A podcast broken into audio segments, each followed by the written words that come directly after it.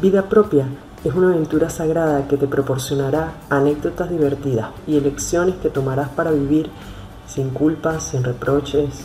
Al aceptar la aventura de acompañarnos, esperamos estés dispuesta a hacer elecciones conscientes para deshacerte de esos asuntos inconclusos, de la culpa, de pautas, de resentimientos, etc. Y comenzar así una vida sin dramas ni pesados equipajes emocionales. Somos Jane, Marcela, Laura y Carla K. Y esto es Vida Propia, tu territorio de realización personal. Hola, os damos la bienvenida a un episodio más de Vida Propia. Un placer estar otra vez aquí liderando este encuentro en compañía de Laura, Carla, Marcela y Jane, una servidora. Es de verdad, es un placer siempre conectar con, bueno, con, mis amigas aquí que, me acompañan en el podcast y con nuestras oyentes también, que vamos recibiendo comentarios que de verdad nos animan muchísimo a seguir a seguir tratando estos temas para, para construir una vida propia. En el día de hoy hablamos de, del estrés, del estrés y, de cómo afrontar el estrés. Así que allá vamos. El estrés crónico es la causa subyacente de muchos de los problemas de salud que afrontamos hoy día, incluyendo enfermedades del corazón, obesidad, infecciones, infartos y algunos tipos de cáncer también están relacionados con el estrés. Desde la perspectiva de la ayurveda, la ayurveda es, es la medicina más antigua, nos viene de la India, data de más de 5.000 años atrás y es todo un conocimiento de vida muy amplio que nos ayuda mucho a entender cómo somos, cómo nos comportamos, cómo reaccionamos y, de ello vamos a estar hablando en temas, en, próximos episodios de, vida propia porque la verdad es que es, es riquísimo la ayurveda. Y desde la perspectiva de la ayurveda, el estrés bloquea los canales vitales del cuerpo, bloqueando un flujo saludable de energía e información. He aquí la buena noticia. No tienes que vivir en un estado de estrés crónico. La meditación es un poderoso antídoto que libera el estrés y te ayuda a cultivar la calma. Pero, ¿qué es exactamente el estrés? Aunque el estrés ha desarrollado una connotación negativa, su definición es en realidad neutra. El estrés es nuestra respuesta a los cambios en nuestro entorno y a cualquier cosa que requiera que nos adaptemos o nos ajustemos. Y es que la vida es cambio, o sea, lo único que tenemos por seguro es el cambio. Entonces, incluso eventos a los que aspiramos que sucedan, como la anticipación a un ascenso laboral, una graduación importante o casarse con la persona de nuestros sueños, puede causarnos estrés. En ese proceso en el que nos vamos adaptando al nuevo estatus, en todos esos cambios que vamos afrontando, aunque sean cosas positivas, cosas que deseamos, pues también experimentamos estrés o podemos llegar a experimentar estrés. En pocas palabras, el estrés no es una situación o un evento externo, sino que es nuestra respuesta personal al cambio es una respuesta que tenemos. En el episodio anterior, Laura hablaba de la respuesta de lucha o huida. La respuesta de lucha o huida está muy relacionada con el estrés, ya iremos hablando de ella también. Entonces hay una serie de reacciones físicas, emocionales y mentales que ocurren en respuesta al estrés. Sin el estrés no sobreviviríamos por mucho tiempo. ¿Mm? Es una respuesta que aún todavía necesitamos. Lo que pasa es que se activa en muchos casos que ya, ya no es necesario en la vida moderna que llevamos. Tenemos que actualizarnos. Por eso también hacemos, eh, tratamos estos temas para ir ayudándonos a actualizarnos en los retos modernos que tenemos. Todos los organismos requieren el flujo del cambio y la adaptación para vivir y crecer. Y ahí está el estrés. Por otra parte, cuando nos enfrentamos a un número creciente de cambios en poco tiempo, el estrés se puede sentir abrumador. Y sin las técnicas efectivas que nos ayuden a paliarlo, el estrés crónico pues contribuye a los serios problemas de salud que hablábamos hace un momentito, tanto a nivel físico como mental, enfermedad del corazón, la tensión arterial alta, la ansiedad, las enfermedades autoinmunes, la depresión, la fatiga crónica, la migraña y algunos tipos de cáncer también. Así que lo importante, el estrés está ahí, lo importante es aprender técnicas efectivas que nos ayuden a paliarlo. Así que la pregunta que os tengo para hoy es, ¿cómo haces para identificar qué te está causando estrés? O sea, lo primero es identificar qué te está causando estrés y lo siguiente, ¿qué haces para ponerle remedio o anticiparte a los efectos del estrés. Marcela, cuéntanos. Bueno, gracias Jane. Eh, la verdad es que este tema me gusta bastante porque, bueno, creo que hoy en día hablar de estrés es algo muy común, especialmente ahora por la situación que todos estamos pasando con el COVID, es como un granito más adherirle al estrés de la vida diaria. Eh, hemos incluido el estrés como si fuera una parte esencial en nuestras vidas, cuando en realidad es como un intruso destructor de paz y estabilidad en la vida y en la salud de todos nosotros. no? ¿No lo creen así? Eh, cuando estoy escuchando a mis clientes, me platican el tipo de estrés que ellos están pasando. Obviamente cada persona, maneja y lleva el estrés de forma diferente cuando existen o sienten estrés presente en su vida, les pido que hagan un ejercicio y el ejercicio es muy simple. En, escribir en un papel, este, un cuaderno, en qué momento y cada cuándo se sienten estresados y cuál es la razón del, del estrés, ¿no? Y este ejercicio es para poder identificar el estrés y cómo controlarlo. ¿Sabías que el estar bajo estrés mantiene el cuerpo con adrenalina este, constante? La adrenalina aumenta la frecuencia cardíaca, eleva la presión arterial y aumenta los, suministros de energía. Que eh, luego también eh, llega el cortisol, la principal hormona que es el estrés, y aumenta los azúcares, que es la glucosa, y en el torrente sanguíneo. Entonces, todo eso es una gama de puras cosas que no son nada positivas para el cuerpo. Eh, cuando estamos estresados, se crea, esto es como una adicción. El cuerpo nos pide ese cortisol que tanto eh, está necesitando. Nosotros mismos busca, estamos buscando estar en esa misma, como es como un círculo vicioso.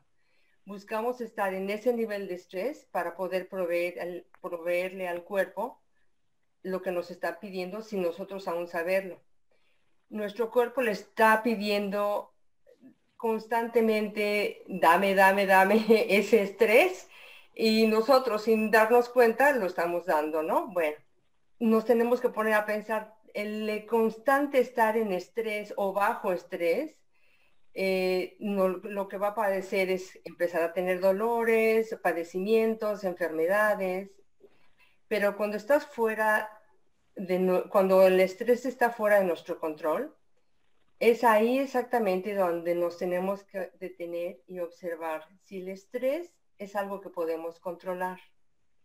Si la respuesta es no, busca de qué manera puedes controlar tus preocupaciones o angustias en la vida. Ahora te pregunto, si las cosas están completamente fuera de control, entonces ¿por qué tendemos a preocuparnos? Eh, es ahí donde debemos entender que de nada sirve vivir con preocupaciones constantes, ya que en mi opinión esta no es una forma de vida. Mm, gracias Marcela, gracias. A mí me ha gustado, me ha encantado lo que has dicho, que pides a tus clientes, ¿verdad? Es una respuesta práctica para que las personas puedan empezar a sacar de sí mismas, a sacar de dentro lo que les está ocurriendo, escribir lo que estás sintiendo, lo que estás pensando, lo que te está provocando estrés, es una herramienta muy valiosa para em, tomar un poco de perspectiva de lo que está ocurriendo dentro de ti Ya cuando lo puedes poner fuera, lo puedes verbalizar, lo puedes leer, ya como que pierde, pierde fuerza esa, e, e, esa molestia que te está causando en tu interior, esa tensión que te está generando. Carla. Bueno, fíjate, eh, gracias Jane. Conecto mucho con, lo que comentabas eh, con respecto a, la actividad mental. Para mí, el momento en el que logro identificar el estrés es justamente a través de la intensidad de la actividad mental que tengo. Em, es una sensación como que tengo demasiado ruido mental, o sea, los pensamientos van eh, a una velocidad superior a la que van normalmente y lo que hago es intensificar el llevar la atención a la respiración consciente para elevar el volumen de mi conexión con el corazón. O sea, porque para mí existe la dualidad eh, mente-corazón y mm, mis periodos de estrés y ansiedad se presentan cuando la actividad mental es, mayor, es más intensa. Entonces, es allí donde busco eh, equilibrar esa, lo, que, lo que me ha llevado a esa situación, eh, dejando que pierda fuerza esa actividad mental y haciendo que gane fuerza y potencia eh, la actividad del corazón a través de la respiración consciente. Es la estrategia que yo utilizo, me es eh, sumamente útil, me permite, es lo que yo llamo como, como reconectarme conmigo misma, porque claro, cuando intensifico la actividad del corazón, me conecto con la gratitud, el amor, el cuidado, la compasión conmigo misma. Y eso me genera paz, me genera tranquilidad, va bajando el volumen de los pensamientos. Eso por un lado. Y otra de las cosas que también me ayuda, que a pesar de ser una actividad eh, mental, de por qué me estoy sintiendo víctima, porque por lo general, cuando el pensamiento se acelera, eh, se siente miedo, se siente ansiedad, eh, es porque eh, uno se está colocando más pequeño que la situación que tiene que resolver. Y eso tiende a llevarte al victimismo. Entonces trato de identificar por qué me estoy viendo pequeña con respecto a esa situación que, se me está generando. Cuando logro identificarla, automáticamente pues veo qué fortalezas o habilidades tengo que salen desde el corazón, desde la valentía, desde el coraje, desde la fuerza, eh, para justamente pues sanar ¿no? E, e, ese miedo y pasar de, del verme como víctima ante una situación a verme como, como creadora eh, de una nueva realidad. A mí me ha llevado en un viaje, la verdad, porque estabas hablando y me sentía tan identificada en ese momento en el que dices que eh, generalmente cuando caemos en situación de estrés porque nos estamos pidiendo más de lo que podemos hacer o sea, la mente te está demandando, pero te das cuenta que eh, humanamente, físicamente, no vas a llegar a todo lo que te estás pidiendo. Y, estás, entonces empieza uno a caer en, ese victimismo porque te sientes como superada por la situación cuando realmente es algo que está pasando dentro, ¿verdad? Que está pasando en tu propia, en tu propia conversación interna y cómo llevar la atención al corazón nos ayuda a, desacelerar esa actividad mental. Me encanta. Ese es un ejercicio que me encanta, el de llevar la atención al, centro del pecho. Y ahí, cuando lo hacemos y lo hacemos con, con, intención y con ganas, enseguida la mente, después de unos segunditos, ya como que se rinde. se rinde porque la fuerza del corazón es es, imparable. Marce, no, Laura, ¿verdad? ¿Quién me había pedido Marcela? Sí, Marce. Nada más iba a comentar, un, es algo muy pequeño porque lo que decía Carla es que cuando ella se ve que llega a este punto donde necesita reconectarse y llegar al corazón, es cuando yo le digo a mis clientes, es llegaste, tienes toda una gama de espacio entre sentirte bien, estar incómoda, y, o sea, es el camino muy largo, pero cuando ya llegamos al extremo es cuando, cuando, ah, tenemos esta herramienta para usarla. Y muchas veces no es que sea demasiado tarde, pero nos esperamos hasta que ya más no podemos. En lugar de, pausar y decir, ok, esto es demasiado para mí y reconecto conmigo misma y sigo adelante en vez de seguir, seguir, seguir, seguir y hasta que ya uno nomás no puede, ¿no? Eso era todo. Cuanto más practicamos esos momentitos de conciencia, de conexión con el corazón, de pausar, más fácil detectamos que nos estamos ahí autosaboteando y cambiamos el chip. Laura.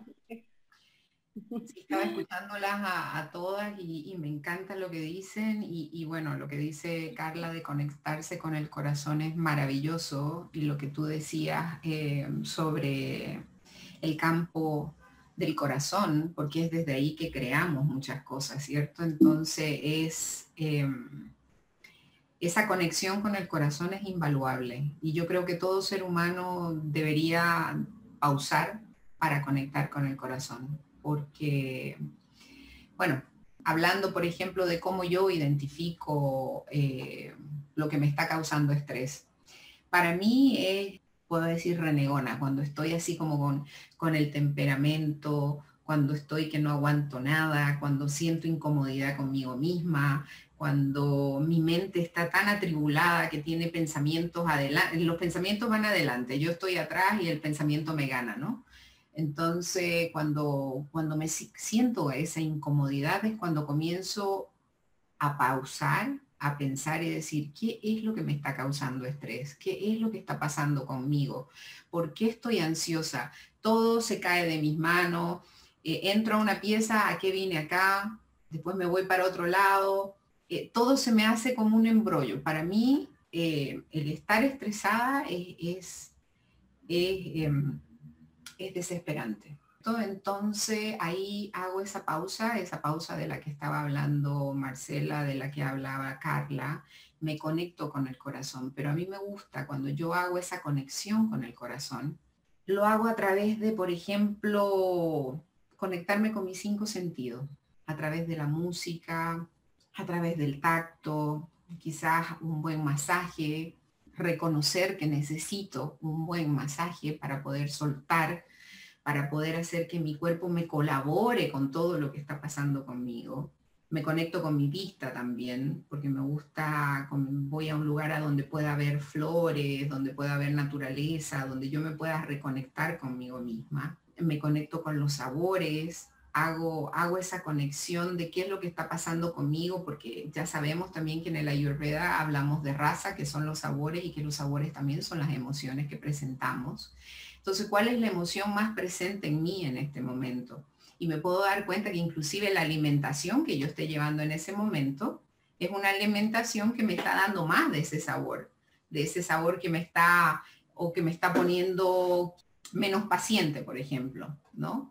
Entonces eso también me, provoca un estrés, me conecto con aromas, para mí es muy importante porque hago esa conexión porque ya sabemos que todo lo que tiene que ver con aromaterapia es neuroasociativo.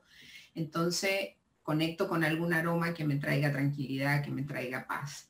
Y también, bueno, seguir los, los siete pasos de la purificación emocional, ¿cierto? Que son tan importantes que eh, primero me hago una comunicación consciente conmigo misma, que sería que lo que hablamos en el capítulo anterior, responsabilizarme de lo que estoy sintiendo, le pongo nombre a mi emoción, observo cómo se refleja ese sentimiento en mi, cuerpo o, esa emoción en mi cuerpo, expreso la emoción, porque también es muy importante que nosotros los seres humanos entendamos que mientras más podamos expresar nuestras emociones, y, con las palabras correctas y como nos sentimos realmente, porque es muy importante eso. Yo tengo un listado de palabras que utilizamos normalmente que no nos lleva a hacer conciencia de lo que está pasando realmente con nosotros, ¿no? Entonces, cuando nosotros nos expresamos, tenemos que expresar la emoción desde, desde la palabra. Por ejemplo, me siento frustrada, o me siento triste, o me siento muy bien, me siento estupenda. Acá en Chile se habla con mucho modismo. Entonces, por ejemplo, ¿cómo estás? Estoy bacán. bacán, pero ¿qué es eso? Bacán puede ser muchas cosas. Pero si tú asocias el estar feliz, el estar bien, muy bien, el estar y decirlo, ¿cierto? Te vas realmente a hacer sentir de esa manera. Entonces, expresar la emoción es muy importante y utilizar las palabras adecuadas, ¿no? Liberar a través de algún ritual, no sé, algún ritual que uno tenga, eh, así podemos también liberar la emoción, em, compartirla con alguien, ¿cierto? Cuando, cuando estamos muy estresados, el compartir lo que estamos sintiendo con una persona, que sea una persona empática, que sea una persona que, que le guste oír. Escuchar es mecánico, oír es divino. Entonces, el poderte realmente oír sin necesidad de decirte lo que tienes que hacer, ¿no? Sino que hay momentos en que se necesitan a esas personas en nuestras vidas cuando estamos muy estresados, cuando estamos pasando por momentos de cambio, ¿no? Y sobre todo darte cuenta de todo el proceso que has hecho, porque si ustedes me están escuchando ahora, todo el proceso que tú haces, todo ese camino que tú haces, que tú caminas para poder eh, darte cuenta qué es lo que está pasando contigo cuando estás estresado, cómo identificas tu estrés, eh, con qué te conectas. Todo ese proceso es un proceso donde realmente tú te tienes que dar una palmada en, en, tu espaldita y decirte, bien hecho Laura, bien hecho, regocíjate, premiate, porque se necesita un ser consciente o con una conciencia muy grande para poder reconocer todo lo que le está pasando. Muchas gracias Laura por, todo este proceso tan necesario. Yo creo que hemos, ante, ante el dolor de la emoción, hemos aprendido como a, evitar nuestras emociones y en la medida que las evitamos, vuelven, ¿verdad? Porque esas emociones quieren ser expresadas. Hasta que no las miramos de frente, les damos su espacio y hacemos un proceso como este que tú acabas de describir, esa emoción nos sigue teniendo como en su poder.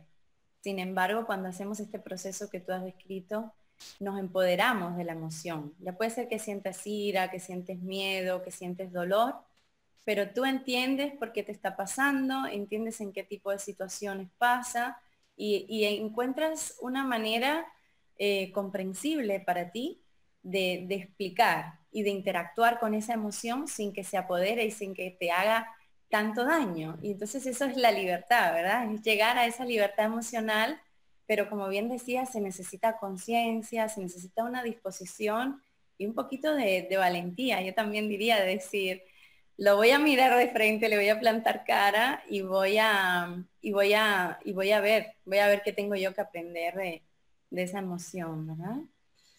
Hay otro punto, sí, Marcela, Marcela, cuéntanos. Gracias, Jane. Fíjate que justo hablando de, este, de, la, experiencia de dejarlas ir, eh, me vino a la mente el que es como karmático. Si tú no cierras el círculo o arreglas tus problemas, eventualmente, como mencionaste, van a volver a, atraparte otra vez. Entonces, literal, en todas nuestras emociones, cuando las observamos, las vemos, las arreglamos, la idea es de cerrar el círculo para que no venga en el futuro otra vez ese mismo, esa misma emoción y, no terminemos, ¿no? No terminemos en arreglar lo que sea que estemos pasando. Eso era todo. Yo creo que la emoción vuelve, aunque uno no quiera, la emoción, la tristeza, eh, la ira vuelve, aunque hagas mucho trabajo emocional, vuelve, pero lo que cambia es cómo uno lo afronta, ¿verdad? Ya no ya no, ya no te toma de sorpresa, ya no te, te invade, sino que tú al estar más alerta, cuando viene la emoción, pues la puedes manejar de una mejor manera. Estás más alerta y dices, espérate, vamos a poner un poquito de orden a lo que está pasando y no me voy a dejar llevar completamente por ello. Carla, cuéntanos. Y con, esto, Jane, efectivamente, con eso que estás diciendo, eh, adicionando el hecho de que mm, es importante que hagamos conciencia de que cada una de las situaciones y cada una de las circunstancias son únicas. A pesar de que en varios momentos de nuestra vida vivamos una misma emoción.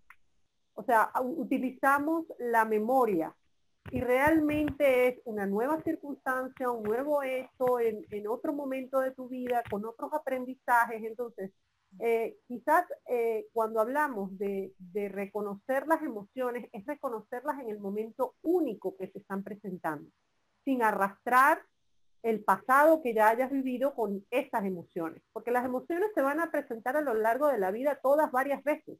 Eso es indiscutible pero lo que cambia es la circunstancia, los personajes, el momento histórico que estás viviendo, los aprendizajes y experiencias que tienes. Entonces, cada situación hay que vivirla de manera única, sin cargas emocionales que vengas arrastrando. Lo que has dicho es muy, muy valioso, es muy importante. De ahí ese trabajo de, del, de la atención, ¿verdad? De la atención plena, de mantener la atención en el presente, de, volver a chequear con la realidad, con el aquí y ahora, qué es lo que acaba de ocurrir. Y suscribirse a eso para entender la emoción asociada al momento que se está viviendo.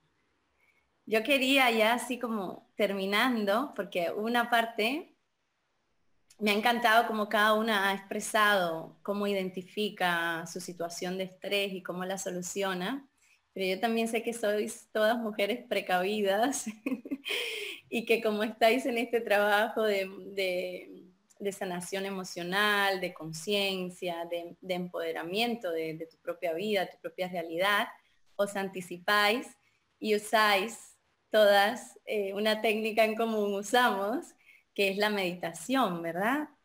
Eh, es darnos ese, ese ratito, porque sabemos que la meditación es, es, el antídoto al estrés, que todos estos problemas de los que hablábamos, eh, problemas ya de salud que se van manifestando, depresión, ansiedad, enfermedades coronarias, que están relacionados con el estrés, se pueden revertir con la práctica de la meditación, porque se ha comprobado en tiempo real que la meditación pues nos ayuda a regular el ritmo cardíaco, la tensión arterial, a mejorar los patrones de, digestión, los patrones de sueño, tan importante que hoy día tantas personas tienen problemas para conciliar el sueño y eso es fundamental, o sea, ese descanso de la noche para, para combatir el estrés.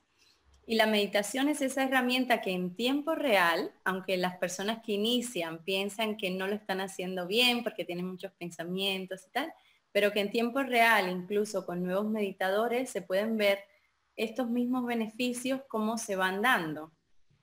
Laura. La meditación es primordial. Si nosotros queremos tener una mente en calma, queremos que ese monito saltarín esté en calma, tenemos que practicar meditación. Soy una meditadora asidua y cuando no medito, por lo menos pues no puedo decir que no medito, porque cuando digo que no medito es porque en ese momento medité dos minutos, que fue esa conexión con el aquí, con el ahora, con mi día, eh, bajar las revoluciones, respirar. En dos minutos lo puedes hacer. Y realmente la meditación es, una herramienta que yo digo que se debería ser enseñada inclusive ya a los niños en kinder, en el colegio. Yo estoy muy agradecida por, este encuentro. Os agradezco porque de alguna manera todas las, técnicas que hemos estado compartiendo hoy, que habéis estado compartiendo vosotras, son, son muy meditativas, son, son técnicas que nos llevan la atención al interior y eso está muy relacionado con, la meditación, ¿no? con ese proceso de autoconocimiento, de, reconocer y de, y de actuar en consecuencia. Entonces, muy, muy agradecida, muy agradecida también a las personas que, nos escuchan. Y ya pues quería terminar así con una frase diciendo que en el silencio interior de la meditación, tu cuerpo experimenta un estado profundo de descanso consciente. La meditación te permitirá experimentar tu propio ser, que es la fuente de toda creatividad, alegría, paz, regresando a tu estado de equilibrio natural y restableciendo la memoria de integridad en tu vida. Hasta aquí este episodio de vida propia.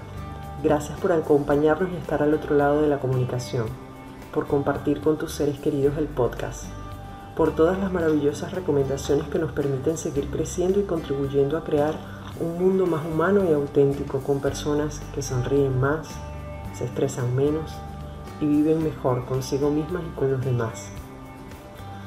Si quieres dejar un mensaje de voz con alguna pregunta, sugerencia o comentario, lo puedes hacer a través de la plataforma Anchor y ser parte de algún futuro episodio.